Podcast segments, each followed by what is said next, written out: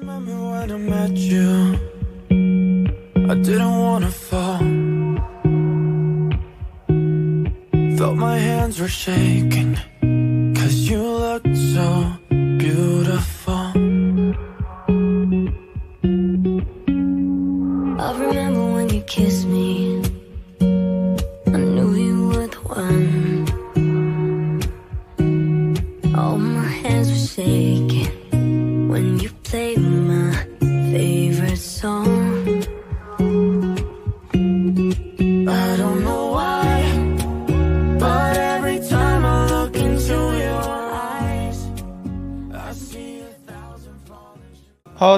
欢迎来到 JM 幺零幺的频道。JM 幺零幺是一档声音纪录片，记录一百零位在英国生活和工作的华人。大家好，这里是半年以来只写足球没有写爱情的 Jerry。大家好，我是 Marcus。今天是一期特别节目，然后我们邀请了两位嘉宾，一位老朋友维尼，一位新朋友 Sophia，来参与到我们五二零的爱情讨论当中。同时呢，旁边还有另外一位插画师，也是我们的第十一位嘉宾十一老师。欢迎各位。那我们就请两位嘉宾和插画师简单介绍一下自己吧。大家好，我是维尼，我是在英国生活了二十一年，每天还觉得英国有新的东西可以发现的维尼。大家好，我是费大洋 Sophia，是在英国生活了两年，被冬天快要逼的抑郁，现在终于迎来夏天的这么一个人。大家好，我是十一，在英国生活了快七年，只在英国谈过恋爱的十一。哇哦，好酷！十一这个开场白特别贴题啊。刚好我们今天就要聊，这位之前跟我讲说要聊一个五二零特辑，其实我一开始是抗拒的，我 是反感的，因为我我说聊爱情这个一个跟维尼之前聊天，我们说这个一个已经有家庭的人聊爱情是有点敏感的，再一个就是说其实没有什么太多经验，我觉得这个可能是是需要接受一些新东西啊，不要老是以老眼光来看东西。呃，因为维尼除了已婚的身份之外，还有另外一重非常重要的身份，就是小说嘛。呃，温妮之前在我们的节目里面谈到过他的小说《浮灯流水》，《浮灯流水》里面有一条非常我们说小说里面永恒的一个主题就是爱情。嗯，然后正好那个 Sophia 她本身也是一个喜欢写同人 CP 文的作者，所以我就想邀请两位那个文字工作者来一起跟我们聊一下文字里面的爱情。嗯，我觉得是很棒的主题，而且今天来的路上，说实话，我绞尽脑汁想了各种各样在我心中留下了深刻印象的，呃，给我各种各样的小说里的爱情，然后发现，哎，有一个非常实际的问题，我读过的所有的西方小说里面，很多的那些爱爱情的男主角、女主角的名字，我一下子背不出来了。对，所以一会儿 Wikipedia 会是我的好朋友。对，今天如果我说错了任何的人名，就请大家对我的文化水平抱有包容之心，就是只能这样了，大家凑合听听吧。放心，其实其实大家都也不记得了。所以其实两位都是有写小说的经历，我觉得这个特别有意思，而且都是跟爱情相关的东西。对，好像呃，Sophia，你是写你说 CP 文是嗯、动漫的同人呢，还是说是其他的？其实写的同人很多，就是我磕到哪对 CP 就写哪对，动漫 CP 也写，然后真人 CP 也写，但是我写的爱情大部分都是 BE，就是我不知道维尼听说过一个词儿叫 BE 美学没有？呃，就是喜欢悲剧的这种美学是吧？从古希腊开始传承到现在的，B 就代表 bad ending 是吧 bad？ending 就是那个从文学的角度上来说，只有悲剧才能够打动人心嘛。所以我一开始，我我在写那个我的第一部小说的时候，我就安排了一个男主角最后自杀，然后以求和命运进行终极抗争的这么一样一个主旨。对我跟十一互相对视了眼，因为面对三个小说家有点懵。就这三个，其实 Jerry 也在写小说，对吧？你们三个有一个共同点，我发现。对我是从二十三岁，就是赶 due 的时候特别无聊，你知道吗？就是当你在写论文的时候，你特别不想写论文，然后我就在想怎么样去摆脱这种写论文的情绪，所以我就，呃，我小时候非常喜欢看那个武侠小说。呃，古龙的和金庸的，所以在那个时候我就特别想把古龙和金庸我看到的那些东西，然后结合我自己的一些想法，糅合成了一个武侠的爱情的小说。其实我很想听维尼小说的，就是梗概故事，因为我还没有来得及把维尼的书看完。就我想听维尼叔讲的是什么故事。这个的话，我觉得虽然一句话比较难讲清楚，但你可以理解为，呃，浮灯流流水这个主线其实是有呃一对男女，然后男生是一个税务师，女生是一个移民律师，然后这中间的话涉及到这个男生对这个女生的暗恋啊、追而不得，并且这个女生是有啊、呃未婚夫的，呃是非常啊、家里面条件很好的未婚夫，在这个过程中他们如何去啊、呃面对彼此。我一直在向身边的人推荐维尼的小说，但是我也说过嘛，我那个我不太喜欢维尼的小说一点就是那个维尼给了我一个 happy ending，然后我觉得那个其实这个小说是完全可以写成 BE 的，而且 BE 会写得更美。BE 的话，那就试着下一步吧。我现在想想看，一说经典的爱情，如果说梁山伯与祝英台，或者说罗密欧与朱丽叶，好像的确都是 bad ending。哪怕我是非常非常喜欢的一部文学的大部头《安娜·卡列尼娜》，哎，其实好像也是 bad ending。所以这么想想看，嗯，第一步有欠考虑，下一步再接再厉。对，对，哎，我其实我我想问一个问题，就是说我不是个小说家，首先啊，就是我没有写过那么多文字，就是为什么大家会或者你们三个好像都涉及过，就是用文字来表达爱情？因为今天我们核心主题是五二零特辑嘛，所以就是我们一开始就就涉及到一个话题，就是好像大家都喜欢用文字来寄寄爱情思，类似这样的东西。就我不知道你们是怎么来去评论这个事情，就是为什么文字会变成一个很好的一个表达方式？也想拍电影，没学会。有道理。摘着你呢，就因为你写了好多个小的这种伦敦爱情故事，我读了我也觉得很有意思。对，是什么推着你去写？我的那个逻辑其实很简单，因为我跟另外一个朋友之前在那个 Clubhouse 上面很火的时候，我们做了一个房间，就叫伦敦爱情故事。每每周日晚上八点钟，然后搞得像一个那个午夜节目一样的，然后会有各种人去跟我们分享他的爱情瞬间嘛。然后从我的角度上来说，那个从我看书到现在，我觉得好像爱情永远是止于婚姻之前，但是爱情最美的时候就是爱情那火花蹦出来那一刹那，我就很希望去写一些场景类的东西，就某一个场景的东西。然后呢，我们一直在说，对吧？伦敦没有爱情。啊，巴黎才有爱情，伦敦不是一个浪漫的地方。从我的角度上来看，浪漫的不是地方，是人。伦敦也是可以很浪漫，最主要是你怎么样去构筑这么一样一个浪漫的舞台，在一个听起来不呃不浪漫的伦敦里面，所以我就很希望去找一些伦敦的地标，然后去找一些我听到过的故事，或者说我有灵感的故事，或者说我在某一个瞬间想到的可以写出来的东西，然后把它嵌入伦敦的舞台。变成一个小的微型微型的舞台剧，然后让大家感觉到伦敦其实也是可以有爱情的，伦敦也是可以浪漫的。嗯，所以你抓住了很多瞬间，是吗？就是对火花一样的东西。对，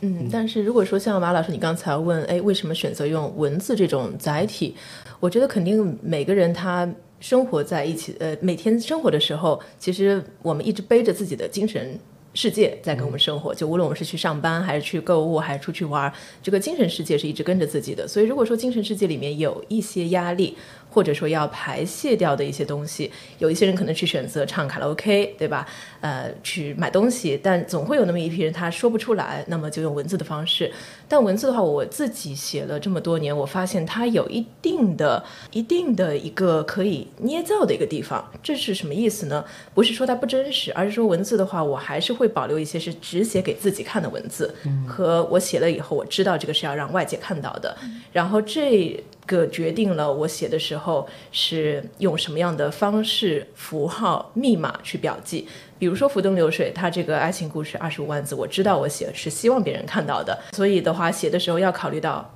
读者的感受，也写的时候必须要有一个逻辑线，要有悬疑感，让人觉得愿意读下去。同时呢，有一些我特别想要宣泄的情感呢，我不能直接的写出来，那么就通过人物他遭遇的内容写出来。所以写完了以后，到最后，我不知道 Sophia 是不是这个感觉？你每次写完你的 bad ending，或者说写你喜欢的 CP，其实写完以后，那个心里面是很舒服的，就是把一个结给解开了。不知道是这样吗？对，是这样的。就每一次那种通宵赶稿，然后赶到最后一个字，就我经常会有一个感受，就是一个故事你在开头的时候，你脑子中是有它对它构想的，但写着写着你很容易失控，就是是故事情节牵着你把它完成，而不是你去完成这个故事。所以到那最后那些失控的感觉，我会特别着迷，因为那个故事已经是角色去完成的了，不是我去完成的。没错，其实有点是故事情节发展到一定程度，有点像自然而然的一个过程，是吧？对，那个我记得金庸应该也有过类似的观点，就是当他笔下构筑出这个人物之后，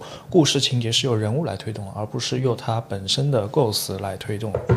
所以对二位来说，那个你们觉得你们的爱情启蒙作品是？启蒙作品，启蒙作品啊，这个 Sophia 你可能记得比我要清楚一些，因为我的 唐诗。宋词吗？我我记不太清。我爱情启蒙我真记不太清了，我只能记得性教育启蒙。这我们就不得不谈到日本，是吧？不是，真不是这个。我的性教育启蒙是小时候翻到一本书，叫《中国古代帝王秘史》，因为它虽然讲秘史，但是它写的挺有文学性的。没错我当时特别沉迷看那个李后主的那个啊大小周后的那段，我所有成语积累和爱情萌芽都是从那个里面得来的。OK，这个真的是，对我也想起了我，我小时候有什么爱情启蒙，应该没有吧？好像真的是跟跟某个国家有关系。我觉得我的爱情启蒙可能比较晚吧，应该是在十六七岁的时候，在新加坡念中华文学，学到了舒婷的《致橡树》。哇哦，我们我是从这样的一首诗开始对爱情有所感觉，然后在那之前可能就是看各种台湾偶像剧吧，但是后来又在一些文学作品当中，比如《纯真年代》对里面看到了一些关于爱情。嗯，我想问我们的插画师一个问题，因为他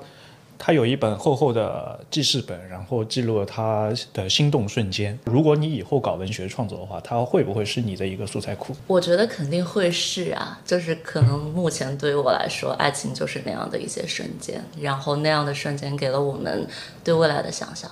那你觉得你认为的你所脑袋里面能构想出来的最美好的一个爱情瞬间是什么样子？你愿不愿意跟我们分享一下？说不定我们那个维尼和 Sophia 两位那个已经立柱等身的大文学家，可以给你一点启示，以后怎么样写爱情小说？我分享一个之前跟 Jerry 老师分享过的瞬间好了，就是夏天的时候在新加坡，然后今天听各位聊天也都是喜欢看书的人嘛，然后当时林语堂的《京华烟云》只能在新加坡的国家图书馆借到，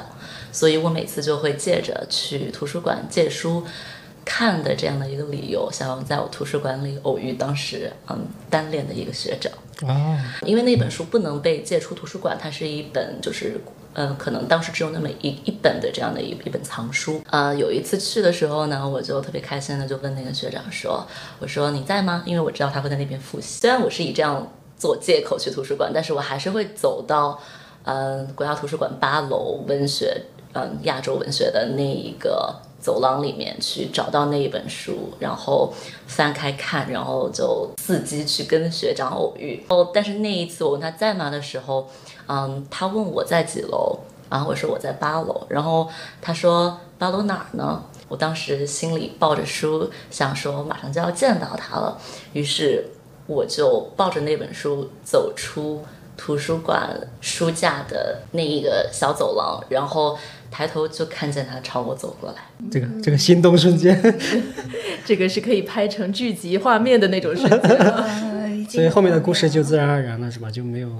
不用再讲了。没有这样的瞬间，往往都是鼻翼嘛。然后我就很恶毒的跟十一老师说：“你有没有看过一个知乎上面的知名文学作品叫《图书馆里的三十秒》？”我天哪，你太恶毒了。我刚刚问那个问题，就是说你们好像大家都喜欢用文字来去寄达这种情思，另外一个就是说，大家读者也会从文字里面去读出这种，对吧？大家也就文学作品也蕴含了很多这种爱情故事，让大家有对爱情的一种想象也罢，然后感受也罢，然后让大家对爱爱情寄予一样的希望或者期望也罢。所以这个可能真的是一个载体，不针不光针对这个写作的人，更针对更多的读者，包括每一个人心里面都有一个他自己的爱情故事。是的，然后我其实，在想“爱情”这个词语，当然我们每个人都会知道这是什么，然后也会对他有自己的理解。但是如果说我们单就讲文字世界里面的爱情呢，呃，实际上可能我年龄到了，现在对于文字世界里的爱情呢，有时会带有一定的冷静或者说审视心去看，嗯。当然，这个这个话有点话锋一转啊，呃，不是说那么浪漫或者甜蜜。但是我现在特别警惕的就是在文学呃作品里读到的看似是爱情，或者说别人歌颂为爱情，实际上是一种权力之争。就是任何两个人之间的关系，它有时会带有带有一种能量场之间的较量。那么这个能量场之间的较量，有时可能是爱情的这个历程，或者说谈恋爱这样一个流程中的一部分。但有些时候呢，可能会是我觉得下一个世纪不用再去重复的一种模式。嗯，此外呢，很多呃爱情的诗篇，可以看出来诗人在写的时候，他所经历的呢，嗯。或许是一种迷恋，但这种迷恋呢，可以触发他可能写出世界上最美的一些诗篇，所以我觉得这是文学界的获利啊。嗯，就比如说像 Lord Byron 当年写的一大堆的诗篇，那都是各种各样的风流韵事呃达达成的。所以在这样的一些可能近年来带有的这种冷静之心呃之后，我会比较欣赏看到的文字世界里面的爱情呢，还是希望会带有比如说双方的精神世界的共鸣和补足。另外，我觉得爱情它有一个。不能说是功能吧，但是它的确携带的一个天然的良药是治愈力。很多人他在陷入爱情的时候，他是非常期待得到一种对方带给自己的一种补完，或者说呃把自己内心从一种黑暗的呃世界中拯救出来。那么这个呢，其实我觉得也是像 therapy 一样啊，是非常疗愈的过程。所以这样的爱情故事是我现在比较喜欢看到的。觉得维尼刚才说的特别好，就是他说爱情其实是一种能量场的角逐。然后我觉得我之所以喜欢磕 CP，就是我特别喜欢看两个人用能量场打架。就是我觉得，呃，这个过程的奇妙之处就在于，你通常跟另一个存在是很难达到那么近距离的。如果你们只是朋友的话，你们是不会那样的争斗的。只有当你用爱情作为这段关系的时候，你们才会对彼此就是。使使出每一个招数，然后招招攻击到对方的弱点，然后每个人都会使尽全身解数的去反击，在这个过程中就可以暴露很多你自己都不了解自己的那一面，然后这个时候你整个人就会非常的有生机，嗯，所以我觉得这个。两个人斗争中的这种生命力是我最喜欢的，所以我嗯很喜欢的两对文学 CP，一对是《飘》里面的瑞特和 Scarlett，我觉得他们就是能量场相似，一直在互斗的一个状态；另一对是《呼啸山庄》里的男女主，也是就是那个呃，但是我我想举出一个不太一样的一种文学中的 CP 啊，因为你刚才提到的那两个故事，其实他们之间的情感是很浓烈的，是一种非常 intensive 的。呃，关系。然后我见到过去年我读小说印象最深的呃一段恋爱故事，其实是十九世纪英国的文学名利场。名利场是萨克奇，我觉得他写这一部就可以跟狄更斯呃就是齐名了，真的是非常厉害。三十多岁能够把人世间看得这么透。然后其中呢，他有两段就是两个女主角，双女主，大女主性格非常的呃鲜明，有点类似于飘的。女主角，但是呢，我对于这个二女主的啊女二她的这个性格还有她的恋爱特别感兴趣。为什么呢？这个女二叫 Amelia，呃，总而言之就是把她的人生浓缩的话，就是她在年轻的时候迷恋了一个军官，但是这个军官后来很快战死了。那但在她非常善良，非常的文弱，属于在十九世纪维多利亚年代下可能比较标准的一种美好女性的代表。在整个过程中呢，一直有个默默的呃男呃，就是一个叫多宾的啊一个军官，一直很喜欢她，呃，能为她做的都做了，能帮她照顾小孩啊什么的都都做了。嗯，那么一直到就是我觉得这个杜宾做了各种很嗯惊天地泣鬼神的感人的呃付出之后。阿米莉亚还是不肯嫁给他，呃，然后这个转折在哪里呢？大概在倒数第一章或者第二章的时候，突然杜宾觉得我付出的够多了，你这样不接受我呢，其实有你的虚荣心在里面，所以就来了一次能量场的较量。呃，结局是他们两个在一起了，但在一起以后呢，杜宾反而对于获得了爱情感到了一定的空虚感。所以我觉得这个作者比例过于毒辣，这部书不建议二十岁以下阅读。讲的太真实了，对的，其实就是占有欲嘛，从另来讲。是，以及就是可能爱，不让你得到我，然后以此达到一种权力场上的一个上位，哎，这样的一种感觉。但维尼在刚刚的那个那一段描述中，其实 Q 到了一个非常重要的点：爱情的表达方式是会随着时代而变迁的。然后这一点其实跟那个 Sophia 她之前在自己节目里面有一期专门讲同人 CP 文的那个，里面有一个观点高度雷同。他那个他里面也提到一点，就是说。同人世界的发展也是随着中国人对于爱情或者性的那个理解而进行变迁的。所以，Sophia 她因为她写了一百二十万字嘛，她肯定不会一年写完的。在这么些年里面，你从刚刚开始，呃，接触文学、接触 CP 文，到自己写 CP 文，到现在，呃，一直到现在，你对那个文学笔下的爱情，或者说你对于你自己文字中表达爱情的方式，有没有什么样的改变？有的吧，我觉得我是从小时候就有点想装的很特立独行的那种人，所以我小时候会，我记得我上高中的时候，我们老师布置过一篇文章，让我们写对爱情的理解，然后我当时就在作文上写，我觉得爱情这种东西，它就是必定有期限，然后它必定是短暂的，只要时间一拉长，它就不会再是爱情，它会从爱情变成亲情。所以我不相信世界上有永恒的爱情存在。然后我们老师夸奖了我，然后下课后和我说，写的很好，但是真实生活中不要这样想。对，我觉得，呃，怎么说呢？我我刚才你们在讲那些文学里面的爱情，我一直在想，就是说它跟生活到底有多远有多近。待会儿我觉得我们可以分享一下每个人的爱情故事，其实跟文学作品里面讲的东西，可能刚刚索菲亚讲，我觉得挺真实的，确实是从生活中来讲的话，可能是另外一个角度了。嗯，对。对，你会发现很多文学作品里面啊，那个我们写到两个人友情终成眷属之后，他就写不下去了。尤其是爱情作品，你像那个金庸写到爱情写到极致的一部作品叫《神雕侠侣》，对，然后杨过小龙女那个重逢之后，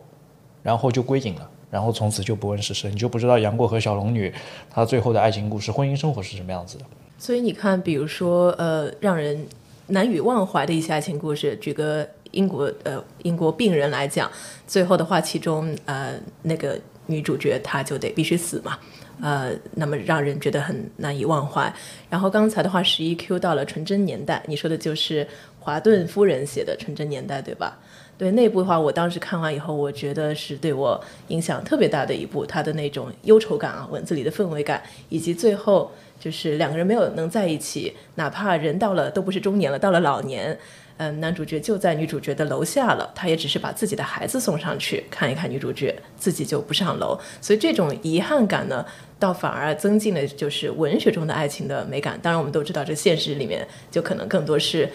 关于今天晚上碗儿谁洗，然后家务谁做的问题。这已经超越爱情了，这 这属于合作分工，更直接。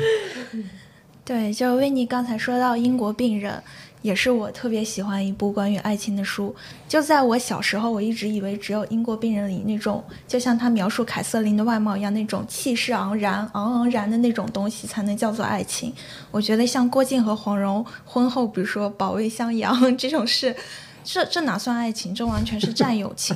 对吧？我觉得这个不算。但是随着年纪长大，然后我现在会觉得。凭什么？就是我凭什么小时候看不起这种柴米油盐酱醋茶的合作关系？我觉得能维持这样一种有日常琐碎的亲密关系，好像比维持一瞬间热恋的 crush 要付出更大的努力。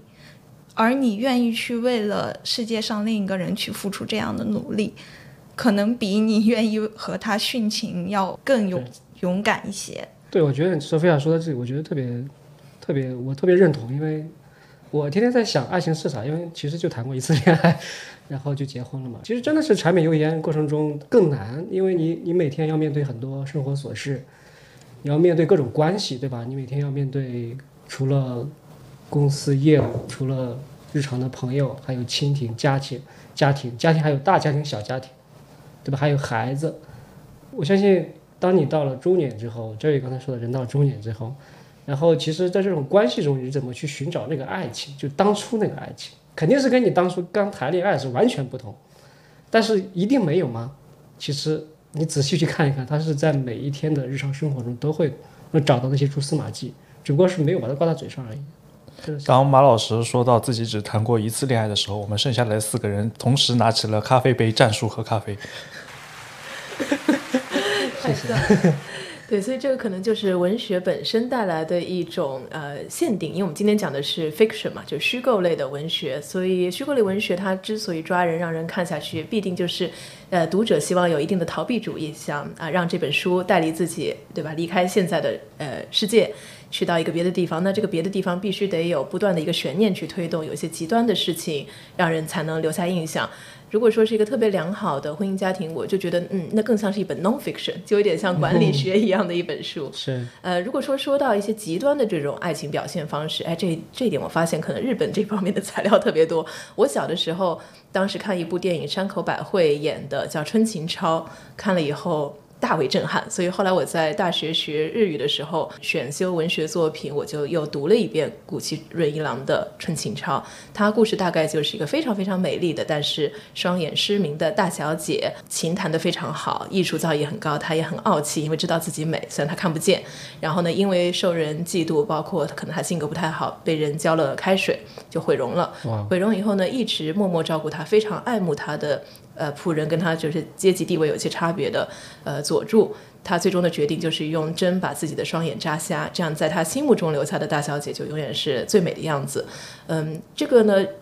就是他和爱情有多大的沾边儿，这个很难去讲啊，可以说是有有迷恋，但是我觉得他点出了一个很大的真相。就是我们刚才提到的，就非婚姻生活的啊，就更像是激情四射的这种爱情，它其实是带有一定的 suffering 的，就是带有一定的这种受苦受难感。这个我看到 Sophia 在点头，对吧？你写的 CP 是不是都要受苦受难才能才能修成正果？我倒是没有想到自己写的，我只是 suffering 的时候，我想到又是英国病人里面，就是女主会扇那个地理学家耳光，然后地理学家在那一瞬间感觉到强烈的被爱。呃，就是这种 suffering，我觉得是你在极强的外力下，你会发觉自己的渺小，然后你屈从于他的那一瞬间，你感受到一种被征服的快乐。嗯、也很像呃，日本作家真的很喜欢写这种。呃，也很像江户川乱步笔下写的很多人因为爱慕一个女子的美貌，然后可能就去杀害她，然后认为这样可以永久把她的美保存。那种究竟是爱还是迷恋？我觉得在这种情况下，爱跟迷恋是难以区分开的。这种所谓叫做爱情或者说叫迷恋的东西，本身就包含了太多的自我投射，然后导致他看起来非常的病态。对，嗯我觉得那个在文学笔下，爱情其实有一点非常重要的东西，就是三个字叫求不得。你看所有的抓马的情节、抓人的情节，都源于这三个字。由于各种各样的误会、各种各样的巧合，导致两个人可能在你觉得可以推进关系的时候，产生了某种摩擦，然后有了某种所谓的能量场的交交锋。然后所有的美好爱情的故事的结局也就正是从了求不得到求得，然后就写不下去了。对，因为没已经柴米油盐了嘛，对，已经柴米油没有盐。文字了。呃，以及日本人，因为我最近正好在写一批很多篇关于一部漫画书叫《灌篮高手》的书评，其实我就以了文学的严肃性的角度去探讨了一下《灌篮高手》为什么火嘛。我觉得在在我查资料的时候，我能够时时刻感受到，就以前我们觉得《灌篮高手》可能只是个漫画，但是井上雄彦在画这个漫画的时候，他用了一种很极致的物哀美学和日本人的樱花精神。樱木花道最火的那一刻，就是说那个就是问安西教练。你最光辉的年代是什么？是不是你当日本国手的时候？而我就是现在。然后另外一个是那个他跟晴子的一语双关的表白，就是我是真的喜欢这一次没有说谎。呃，这里面其实体现了，然后我又去分析了一下樱木花道这个名字。那个明治时代，他有一句话叫“花要樱木，人要武士”。就是你看樱木花道，他最后在山王篇，他为什么能够打动人心？只是他极致的体现了日本人的这种樱花精神和武士道精神。哪怕我要凋零了，我也要在凋零之前最美的绽放一次，就是在花开最美的时候让人记住它。嗯所以我也是觉得，为什么嗯，文学当然可以讨论各种各样的话题，文学呢当然也不仅仅限于爱情，但之所以人们呃读了一篇呃小说，或者说看了电影啊、电视剧啊这种各种衍生的啊，就文学的衍生表达形态以后。一般来说最津津乐道的还是里面的 CP，或者说里面的人物的故事线，因为我觉得它爱情毕竟是一种确认自己存在的一个很重要的方式，也是呃比较少量的仍让人觉得就是活着的一种意义啊之一。我突然想到一个我们刚才说的爱情，就是我们讲到它有病态的因素在里面。我突然想到一个英国女作家，她写爱情写的特别健康，就是《傲慢与偏见》的作者。对对对，嗯，你有没有觉得她笔下的人物其实会更贴近我们的真实生活？对，就他们的关系好像更健康一点。是因为这可能和他自己的出身有关啊，就是当时在漂亮的田园里面长大。我最近刚补了，就是奥斯汀的《劝导》，就是他去世前写的最后一部。呃，那部的话，我觉得他的确是以一个很成熟女性的一个口吻去写的。呃，写的里面的话就更加接近真实了，不仅仅是那种达西先生的一种啊、嗯冒冒冒星星的那种感觉。我甚至觉得，就达西先生跟伊丽莎白他们之间的关系也特别像，就是现在如果你可以把它截下来当一个情感课，就是教人如何健康的谈恋爱，然后可以放到网上去卖。就是他们两个之间吵架，从来都是即使有冲突，他们最后一定会有一个瞬间是呃各退一步，然后摊开说明，就不像我们去看的别的很多激烈的 CP，然后他们就是吵到这了，我我我不听，我不解，我不听你解释，好，我们分开吧，然后樱花掉落了。对，其实那个，当然，我觉得《傲慢与偏见》其实又回到了我们刚刚跟维尼聊到一个主题，《傲慢与偏见》它在文学史上之所以伟大，它其实是体现了维多利亚时代女性她的那种女性解放运动，就是女性她是可以自己去追逐爱情的。嗯没错，所以我我在看，就是刚才其实呃温妮也提到一点，其实它里面大家表面好像是在说爱情，但其实背背后有很多的，比如说权力斗争、政治背景，有很多的背景在里面。所以它到底是在，我其实我很困惑，它到底在讲爱情，还是在讲占有欲，还是在讲权力斗争，还是在讲在讲女性解放，还是在讲就是两个人互相这个人跟人之间那种互相找存在感，就是这其实是一种很混混合的话题。所以到底几位认认为这个是是一个什么样的一个状态？我觉得很混乱，这个爱情这个概念。嗯，实际上，因为我们说的是文学里的爱情，我觉得之所以能有这种混乱的感觉，说明这个作者做的不错。为什么呢？因为他想，呃好的文学，我觉得还是想要尽量的在某一个碎片的角度上复制现实，但它又不完全是现实。那么，如果说纯粹是小 A 见到小 B，两个人一见钟情，然后去谈恋爱，那么我们读完这样的文字，一般不会觉得它是一个好的文学作品，因为它太单薄了。那么好的文学作品，它必定就要把这个背景的社会的因素啊，还有包括马老师你刚才列出了一系列的因素，我一直等有一个因素，那就只有只好由我来说出这个词语了，就是钱财。其实奥斯 汀的小说的话，有很多人研究，一直在研究里面的财富传承，包括里面很多人因为他继承不了啊、父亲的爵位或者财富，他必须跟一个啊、堂兄弟或者表兄弟结婚来继承这个大宅子，哎、所以他的小说之所以好，就是因为他在整个这么多现实的一些束缚之中，男女主角依然是啊保卫着自己的一个自我的边界的基础上，哎，优雅的去谈一场恋爱。我听到《傲慢与偏见》的时候，就是第一句话就想到是说，维多利亚时期女性是不能拥有财产的，这就是我们为什么要结婚。对，然后其中也有一个角色，就是呃女主角的一个表妹吧，她也说了一句话，叫做“我不能负担得起浪漫”。嗯，我不知道为什么，可能我自己在文学作品中，当大家在谈论在文学作品中的爱情的时候，我脑子里好像找不到纯爱。想《纯真年代》，它其实也是一个相同时期的一个作品，男女主不能在一起，也是因为这样的一个身份的一个限制。然后我想到了王尔德的《Lady Windermere's Fan》，他们在找对象的时候，也就是一个找对象的这样一个过程。如果我能有一本文学作品让我觉得有一个爱情的感觉，但其实也让我觉得那不是爱情的，可能就是跟身边朋友很多人都聊起过的了不起的盖茨比。你说盖茨比爱 Daisy 吗？还是他爱的是他所象征的那种生活那个阶级呢？然后当他去表达爱情的时候，当他有了钱财去想要吸引 Daisy 的时候，他把他的家门打开，举办了豪华的 party。然后 Daisy 在重新喜欢上他的时候说的话是：“哇，我从来没有见过那么多好看的衬衫。”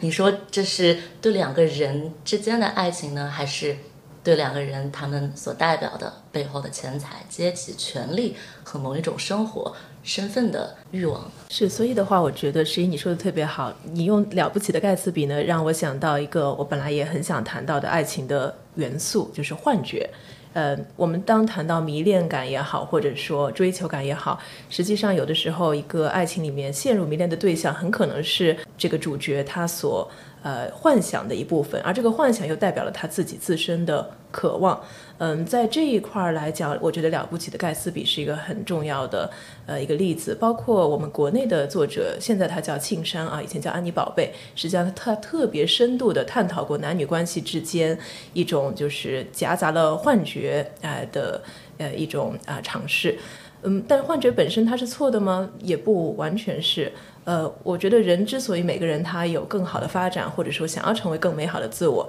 他首先在脑中他得有一个向往的自我，或者说向往的一个要去的地方，然后他才能每天去补完。所以这一点来讲的话，我觉得盖茨比他之所以有那个绿光，对吧？Daisy 是他的呃一个要呃要追求的方向，虽然说他最后结局不好啊，但是他整个追求的过程中，我觉得他是满足的。我特别赞同维尼这一个说，包括之前 Sophia 有提到的爱情中的自我投射。所以，其实我倒觉得，可能对于每一个人来说，爱情是我们发现自己的一个过程。没错，我们在爱情中去发现自己想要什么，想要成为什么，自己又害怕什么。对，我们其实一直在反复 Q 一部作品叫《傲慢与偏见》，然后那个我们其实也提到了很多权力与财富的东西，然后突然就让我想到了我要去查一下《傲慢与偏见》的那个举世闻名的开头，就是凡是有钱人。呃，世界上的人普遍认为，凡是一个有有钱的单身汉，必定要娶一位太太做妻子。那我来分享一个当代社会上一个特别有钱的啊、男性吧，曾经说过的那么一句话，也可能不是他自己说的，是我最近在嗯《穷查理宝典》里面读到的芒格对于婚姻的一个感受。他有钱吧，对吧？当他结束第一段婚姻之后，他失去了一个孩子，他还是在朋友的撮合下进入了第二段婚姻。然后在那个时候，嗯、他的名言就是，他知道生活有不同的方式，然后很多人可能会有自己的选择，但是他觉得对于他来说，可能有那么一个人在自己的身边，跟自己组成一个家庭，会让他觉得生活会更容易一些。但是当我觉得我们在讨论生活的时候，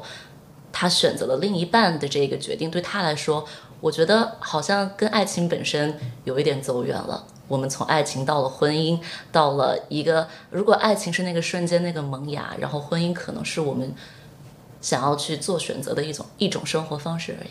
对我总觉得就是说，另一半，我们不讲爱情，也不讲婚姻，我觉得另一半，另外一个人跟你在一起长期生活很长时间，不论是在文学作品里还是在日常生活里面，它就是一面镜子，它真的是很真实的一面镜子，因为没有人比他更了解你，因为每天每夜跟你在一起，没有比人比他更能照照见你自己，这是很重要的一个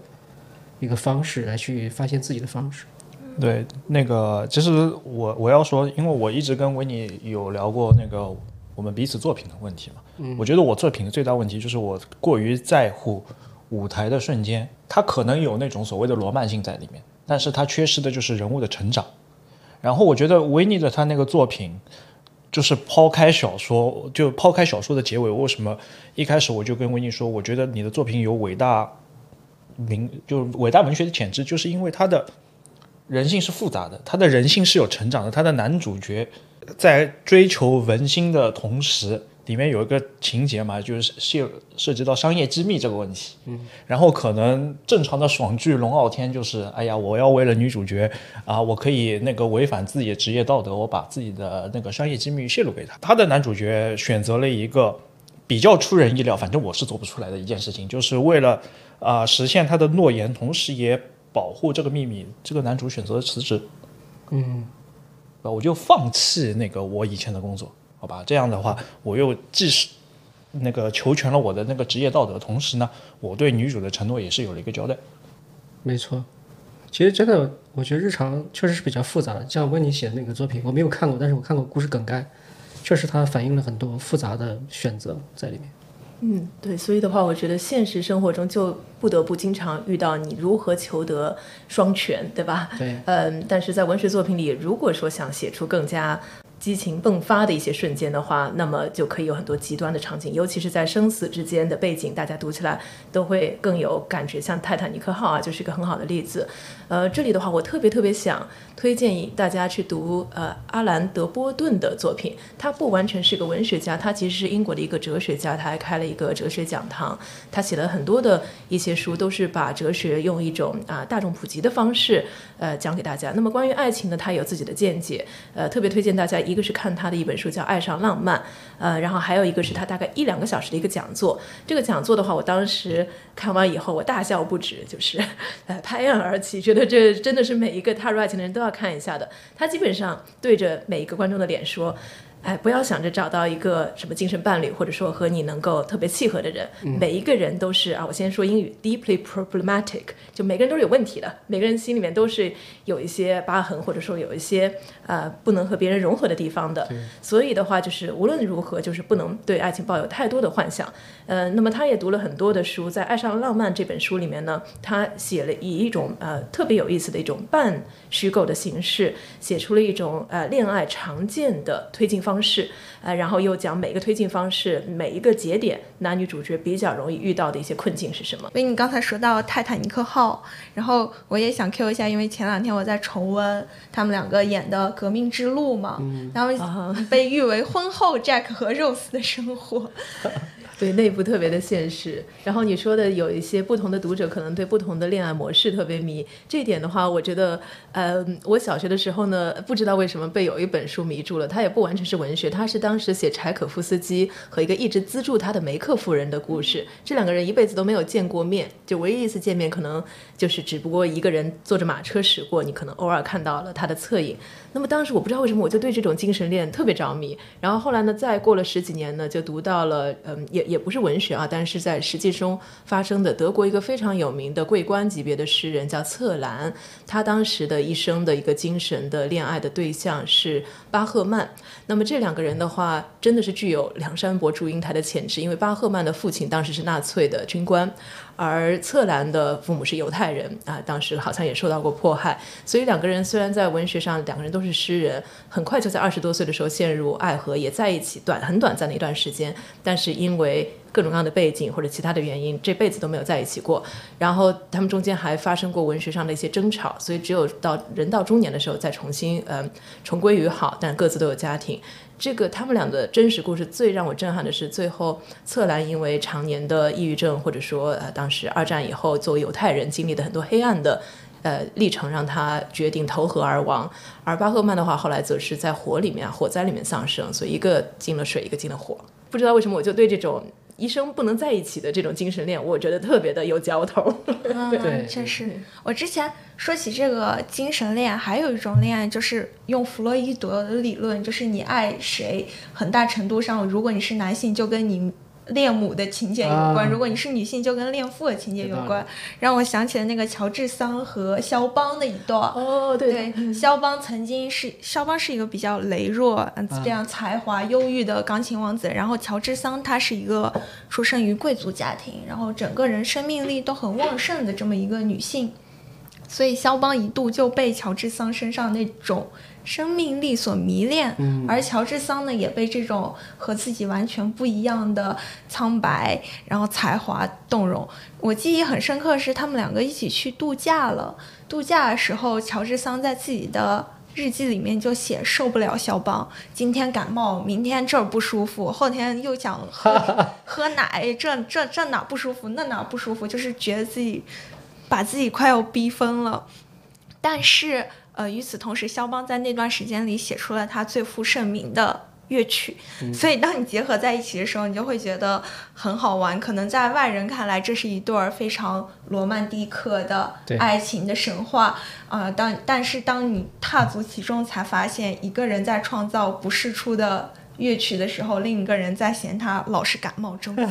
在抱怨。其实那个这一点，我倒是觉得，我我我之前跟插画师喝酒的时候也聊到过这个话题，就是那个人在成长的时候，他必定会经历一个过程，叫做弑父或者弑母，就是精神层面上的一种长大，是吧？对，精神层面上一种，因为那个我们说那个从弗洛伊德的理论来看，很我们现在人的性格的形成，大多数都是源于童年嘛，然后他就会有两种。不同的人他总结下来就会有两种，呃，相处模式，在寻求亲密关系的时候，呃，一种是恋父，如果是女性的话，一种是恋父，一种是弑父；作为男性的话，一种就是恋母，一种就是弑母，就是你会找一个跟母亲一模一样的，或者说你会找一个跟母亲截然不同的。如果我是那个人的话，对，这个很有意思。这其实就是说我我我说父父母是我们人生第一个异性亲密关系，对吧？我可以这么理解吗？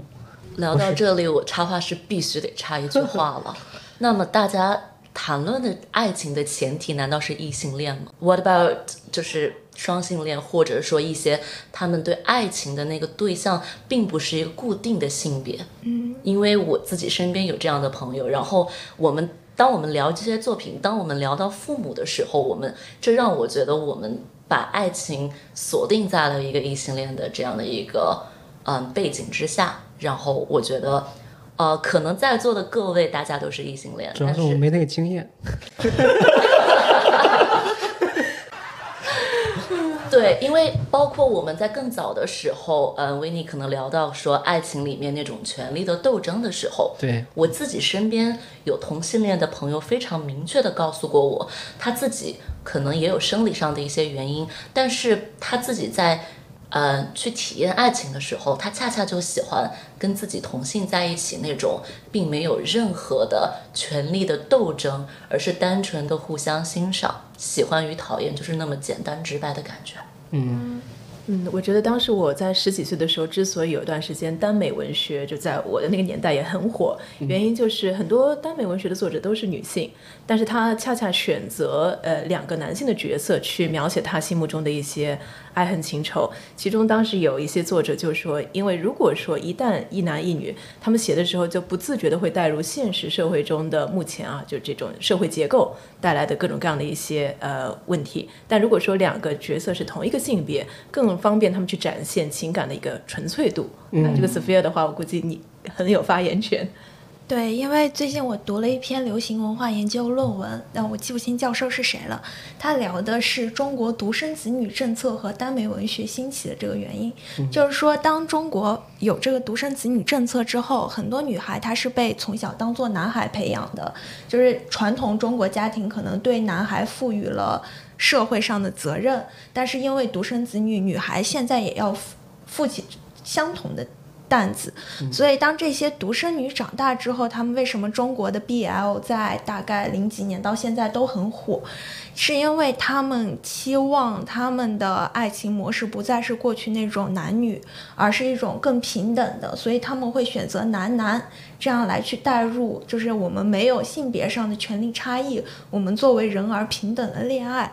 但是当你也会发现，当你真正去踏入的时候，男男或者女女同性别并不意味着他们之间权利消失了。我想举一个特别经典的片子，就是《阿黛尔的生活》。嗯，这是一个女同片，但是你可以看到两个女主角，她们有绝对上权力上的差别，因为一个是出一个艺术家，出自于中产阶级，另一个是社会底层。然后当他们谈恋爱在分开的时候，有一个很现实的就是，我这个有社会地位的人，我有自己的事业和人脉。当我告别这段段爱情的时候，我的生活仍然有其他的追求跟向往，甚至说我抽身而退的速度都要比你快一步。而我那个底层的那个角色，当我的爱情消失之后，呃，我的人生其实已经没有别的目标了，我也没有说我奋斗，那我也不可能实现阶级跃升。两个人因为这个差异，连在爱情中抽身的速度都不一样，所以。当时我小时候会把阿黛尔的生活当做是一个 LGBTQ 的爱情故事来看。当我长大再看，我会发现它是对于一场权力地位下阶层不同的描摹。你可以甚至说它是一部法国寄生虫吧。我自己没有看过这部作品，但是我第一个问题就是，为什么当你处于一个权力的弱势的方式的时候，你会允许让爱情成为自己生活的大部分呢？嗯，我觉得作为一个人，无论在怎样的阶层和怎样的境遇里面，保持一份独立性是一个很重要的东西。我不知道是。就是这个故事里的那个主角主动选择了让爱情去成为那么大的一部分，还是说他自己没有一个自己独立的这样的一个人格？觉得文学的作用是很大的，可以说当代的很多呃女性的话，我们的思想的底层的结构或者说运作逻辑，很多时候可能就基于我们从小到大听到的童话故事、其他的电视剧剧集啊等等。所以的话，我辈的其中一个要做的努力就是，就像十九世纪简爱，嗯、简能够对呃罗切斯特。呃，喊出来说我和你是平等的啊！虽然你对比我有那么多的财富，我们在二十一世纪的话，可能我们现在书写的文字也要想到，哎，如何去改变这种脑中的已有的一些坚固的结构，这样就能达到像十一你所说的，呃，未来我们能看看到更少的这种权力的较量在爱情这样一个纯粹的事情上发生。我们严肃文学里面它是可以体现时代风貌的。对，耽美文学的流行，包括那个阿黛尔的生活，包括一个奥斯卡电影叫《Carol》吧，应该是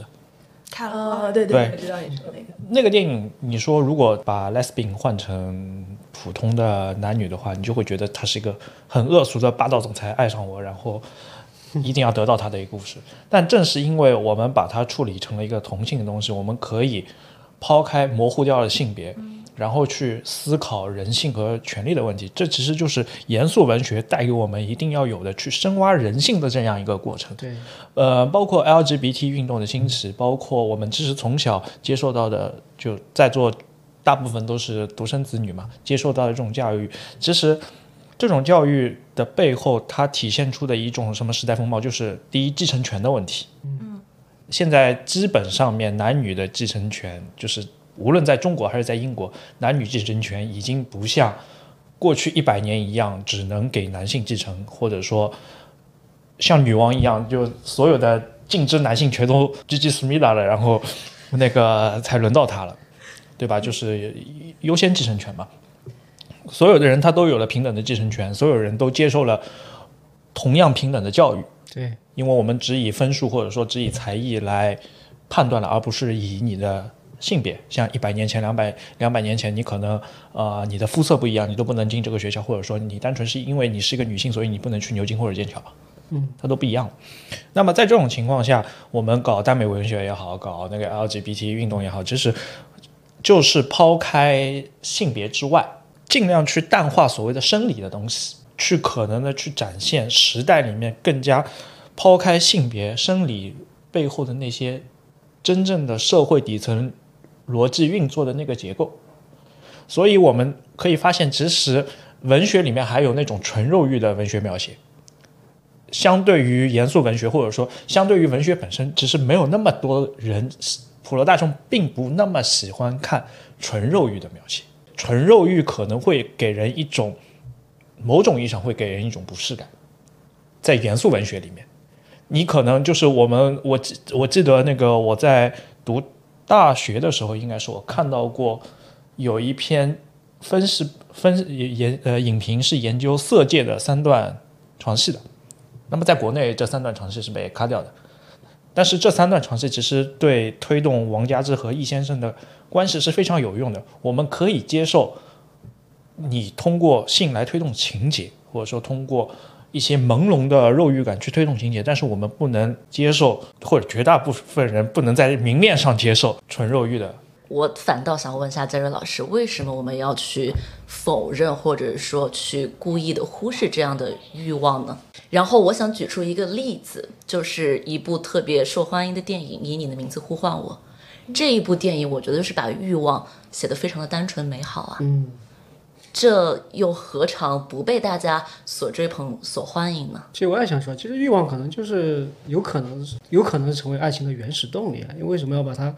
把这个摘出来，要换成一个完全美好朦胧的东西，然后把那个最原始的动力不要了？詹老师他刚才可能说的是反对纯肉欲的描写，也就是说不带在情节里面。呃，举个例子来说，我在这个光谱里面找两个极端，一个极端呢是川端康成的当时的一部作品叫做中篇小说叫《京都》，《京都》里面的话一呃一对双胞胎的姐妹，然后呃。这个双胞胎姐妹里面，这个出身比较好的那位大小姐的话，她和呃一个非常喜欢她的一个纺织店的老板的儿子呢，那之间就真的是非常纯的初恋的爱情，而且的整个都是设置在京都的这种四季变换里面。那这是光谱里面可能非常纯的。然后另外一部的话也是日本的《失乐园》，呃，那么这个基本上我当时读过了，读过的话，哦天哪，那可以说有点已经接近于就是你翻个几页就会有床戏的这种。但即使那样的话，也不影响《失乐园》它其实是一部文学作品，因为它的整个推进的话也是在研究人性，还还有就是爱欲，呃这些复杂的呃一个。一个穿呃一个交互，那么我在想，是不是十一你想说的是，我们不要避开它，就是说不是说每部作品都写成京都那样的初恋，对吧？呃，但是呢，就是他用的，那真是你想说的是用的量要适当，对，其实我那个我们以文学呃，我们以影视作品来举例子，就是同样的日本的影视作品，有一部叫《情书》，对吧？它就描摹的是纯恋爱的，就是纯纯爱，所谓的纯爱。然后另外一种就是日本非常发达的某一个产业，但是我们不会把它拿到明面上来说，为什么？因为大家天然觉得，呃，从我的角度啊，一家之言，呃，人最近于动物性的地方就是肉欲。我们在文学当中，某种意义上去回避纯肉欲，恰恰是我们在回避我们动物性的那一方面。对，回避不了，其实对，但是你回避不了。然而，纯肉欲它其实就展现出来一种是你原始的动物的欲望，它对人性的推动、对人性的成长、对人性的探讨是不够的。所以在严肃的文学作品里面，我们尽量克制的用纯肉欲的描写去推动情节的发展，但并不意味着一定要去忽略欲望本身，因为人之所以为人，他的推动力就是一种贪婪和欲望。对。其实我一直也在想这个话题，就是说，当所有的文学作品，我觉得都是基于人性和基于人的感受的，对吧？无论它有多么的五花八门。所以我的意思是说，文字有时候会有一更多的社会标准，反而是原始的冲动跟欲望是没有标准的，因为就是一种冲动和欲望，它不需要有什么社会的标准去卡你啊，哪些是可以说，哪些是不可以说的，哪些是可以展现的，哪些不可以展现的。当然，我觉得所有的作品可能都源于一个，可能他每个人每个作者他都是源于他自己的经验跟体验来写东西的，他不可能突然掉下来一个东西，或源于他的阅读和他所有的一些经历在一起写出了一个作品。所以我的意思是说，这些东西其实最终的还是落实到自己对自己的那些所谓的三观、自己的认知、自己的阅读体验、自己的生活体验。所以刚才其实温妮也提到一点，为什么随着随着自己阅历的不断增加，自己的口味也会变化，可能也是因为自己有更多的生活体验了。我在同人圈有一度非常知名原因，就是我是一个 R 十八写手，就是我写大部分文都是呃十八禁的。哦就是我我突然想到，就是说刚才 Jerry 说的，就是我们在文学作品中，你如何界定纯肉欲跟色情描写区别？就是其实有一篇论文叫《情色文学和色情文学的差异》。情色文学是指你所有肉欲的描写是为了某一个目的而服务的，你是为了展现人性，为了展现他们之间的角逐，还是色情文学？你是把色情这个行为当做一个产品在生产。其实就好像日本的 AV 产业一样，为什么 AV 和比如说色戒有区别？因为色戒中的床戏是为了艺术本身而服务，而 AV 是为了推销一个商业产品。我有固定的佐料，我搭配出来，然后我就可以卖掉。我没有任何可以重复观摩的理念在其中。我也是一个非常反对，就是。呃，大家也知道，就是我们国内很多文学作品中，你是不可以有大段很直白的色欲描写的。我很反对这个，因为我有一个很喜欢的，就是乔治奥威尔说过的一个事事情，就是他他在里面说过，说做爱本身就是一种反抗，一次高潮就是一次打击，然后说压制所谓色情文学的一大危险在于，他们为审查辩护，并且扭曲了这种制度。所以，当我们去压抑我们文学也好、艺术创作中中的色欲，就是避免我们的动物性的时候，其实本身就是为我们其他的事情做了一个借口。就是动物性还可以表现在，比如说贪婪，比如说自私、呃险恶、欺诈。当你用动物性去禁止肉欲的时候，你是不是也要用动物性去禁止这些坏的？那是不是就变成了我只要正能量，我不能文学作品中出现什么呃，我我们不是现在已经有规定，什么不允许有宫斗戏，嗯、因为这些东西展现了不好的精神，没错所以我觉得禁止色情文学就给禁止其他多样的表达开了口子。没错，这让我想起了一件不能说是伤心还是无奈的事情，实际上是这样的：在我自己写那部《浮灯流水》的时候，本来有很小很小，就几百字的一个 描写 X 幻想的描写，然后呢，我的审稿的第一位呃朋友是我的妈妈，你交了一个好读者呀。所以呢，就是那一段描写，在我放到微信公众号，然后会有个预览版嘛，我就让我妈妈先看，她总是第一个帮我挑错别字的。然后她当时给我发了洋洋洒洒的好几个微信，说不行，你不能发，然后就让我把那段删掉了。嗯，所以每次我读到那边的时候，我还是知道它原本应该发生什么，但是可待会可以把这段私信发我们群里面。维尼有没有想过修订自己的作品？目前的话，因为还想写第二部，所以修订的这个事情只能是可能离开了自己的本职工作才能去做。嗯，修订这个事情很有意思，很多小说家他们在描述自己的工作方式的时候，经常是说他们第一稿是垃圾，然后要反复修订很多稿，然后最后成成品。但是我写《浮灯流水》的话，说实话，我的修改非常少。反过头来的话，可能只是把一些呃硬伤的一些逻辑稍微改了改，不然总体的话，大家其实看到的算是第一点五稿。但其中一个原因是我已经把这个小说的不同的一个故事展现写了两遍啊、所以这一次写下来就没有怎么修订。你是有想要动刀子的地方吗？我那那如果你让我动的话，我肯定建议你把结局给改了，改成 bad ending，、不会改成 happy ending，因为我是觉得你把 bad ending 放在另一个可能看起来没有，相对于文心来说没有那么重要的角色上面，以此来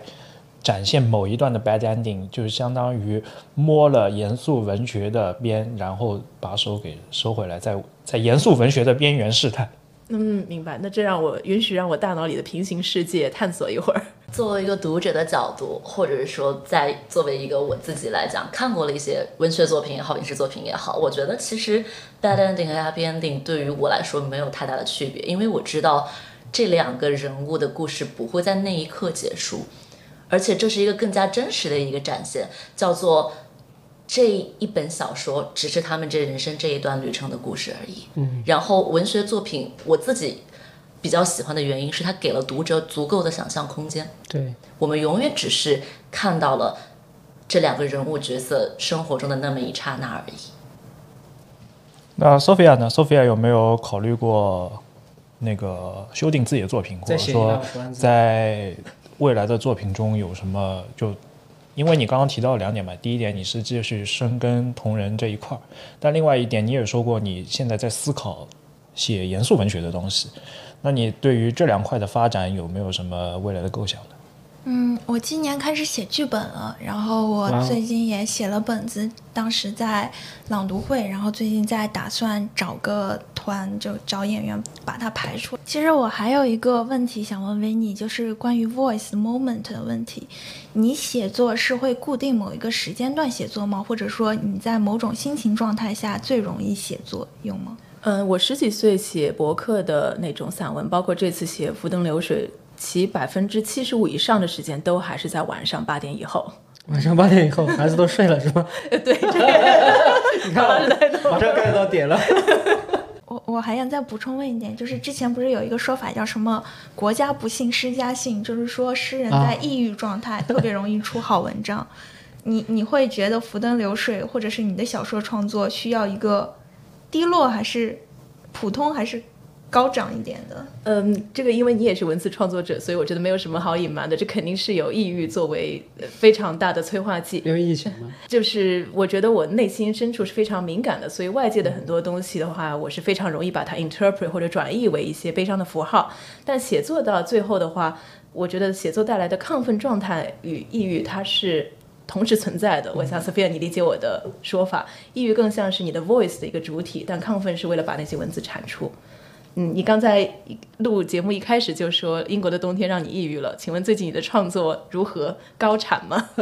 我觉得这个抑郁需要有个度，就是你适当的抑郁，但是你精神抑郁，但是现实状态闲散的时候是最容易出好作品的。但我现在处于精神抑郁，现实又被学业逼压的状态，所以我就灵感完全被吓下回去了，没有任何创作的想法。也就是说，不得不先把这个每日的九点到五点的这个学业工作先做好，对吧？现在是九点到十二点的学业状态。所以这里也和 Jerry 最近写了那么多篇足球文章有关，是吗？你看我写了那么多足球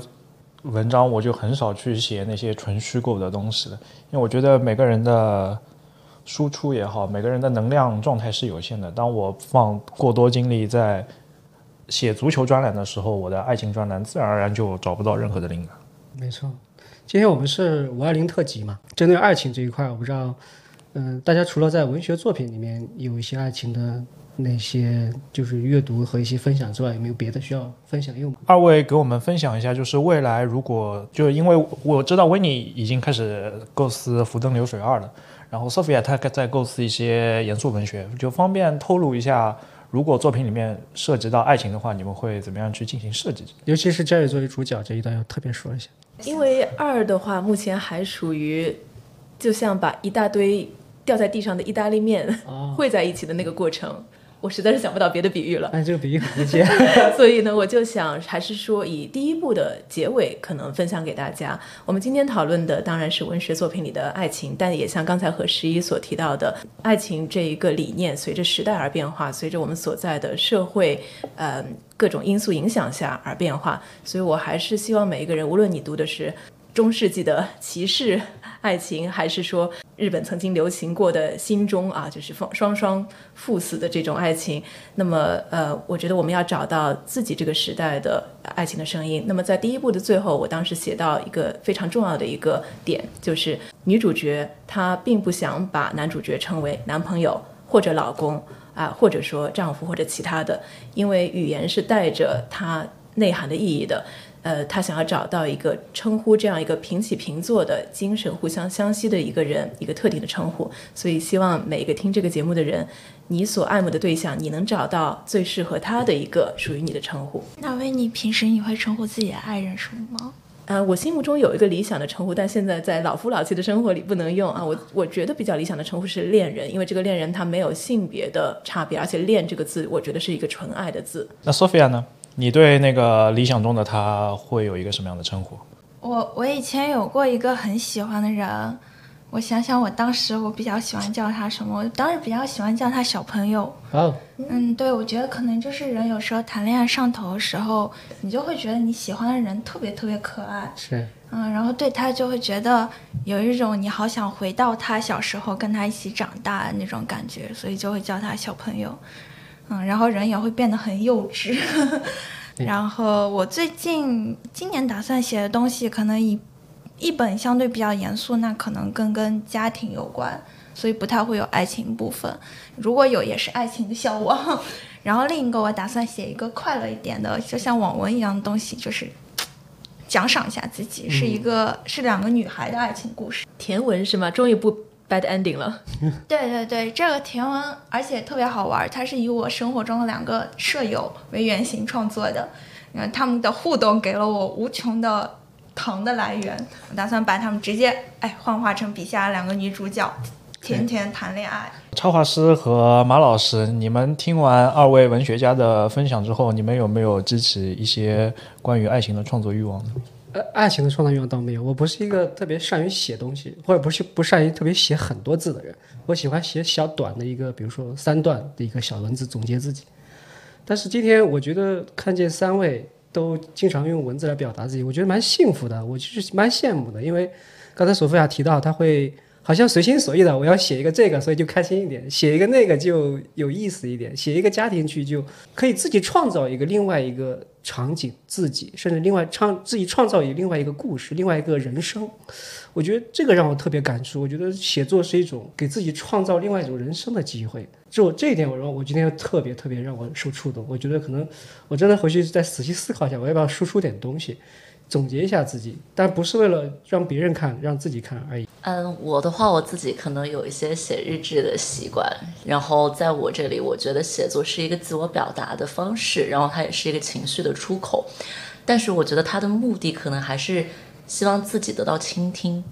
对，然后对于我自己来说，我觉得包括刚刚那个 Sophia 提到说，你能够去往回看自己写作东西的时候，就有一种看到当时那个瞬间的自己的那种感觉。我觉得这样的一种自我表达、自我回顾，会让我觉得想要去继续自己的写作。对，所以今天其实是个小学家、小说家这个培训课程是吧？呃，我觉得不一定是非虚构写作吧，就是我觉得，因为我自己不会想要去创作这样的故事，因为可能我自己总觉得说，生活本身会比我们看到的文学作品充满更多的戏剧性。节目的最后，我们每个人给他们给各位听众推荐一部跟爱情相关的作品吧。对，还是《红楼梦》吧。哇哦，这个好经典的。呃，那我分享一个，我我又 call back 一下，Jerry 说那个什么伦敦没有爱情，巴黎才有那个，呃，让我想起一个电影叫《新桥恋人》。这个我能附赠一个小故事吗？当然，可以就是我们高中时候，大家会写班级日志，就一人一天这样传。有一个男生当时就在日记上写说，他看了《新桥恋人》，对一句话印象特别深刻，就是梦里梦到人，你醒来一定要去见他。当时有一个女生在上面就划了两杠，然后当时我们都觉得这个女生暗恋这个男生，但是他们没有发生任何故事。直到去年的时候，他们在一起了，然后今年说他们结婚了，然后就是我们作为旁观者，旁观了这一场从青春校园上笔记上划两道的这种暗恋到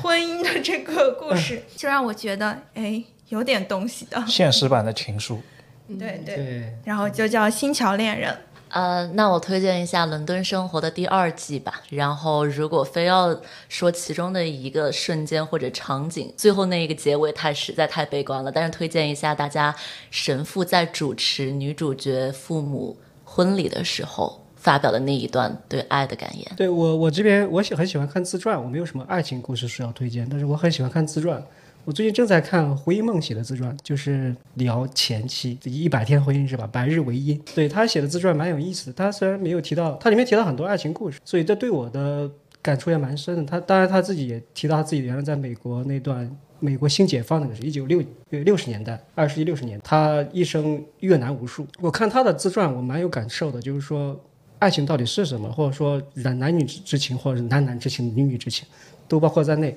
所以人跟人之间的感情到底是一种什么东西？他看得蛮透的，但是他其实也是一部佛学著作，他在讲灵修，所以我我蛮感受，我强烈推荐这本书。我觉得这本书是一本呃寻找自我的，对，不只是关于爱情。我们今天聊了很多东西，从严肃文学的角度出发，呃，我们既探寻了其实文学笔下的爱情，也探寻了爱情背后的时代的变迁，然后每个人的创作的心路历程，包括 Sophia 和维尼他们在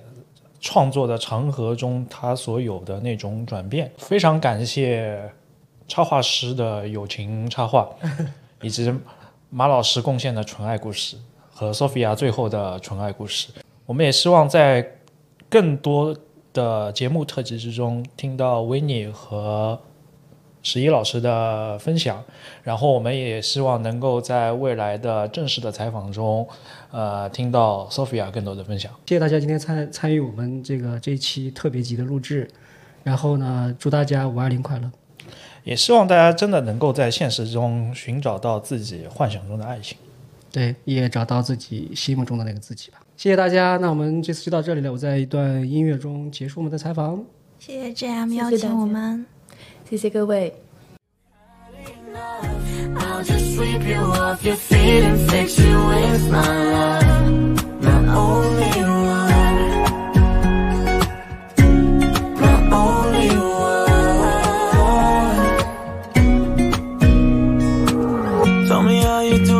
Can barely breathe with the smile you get. You get the best of me, and all I really want is to give you all of me.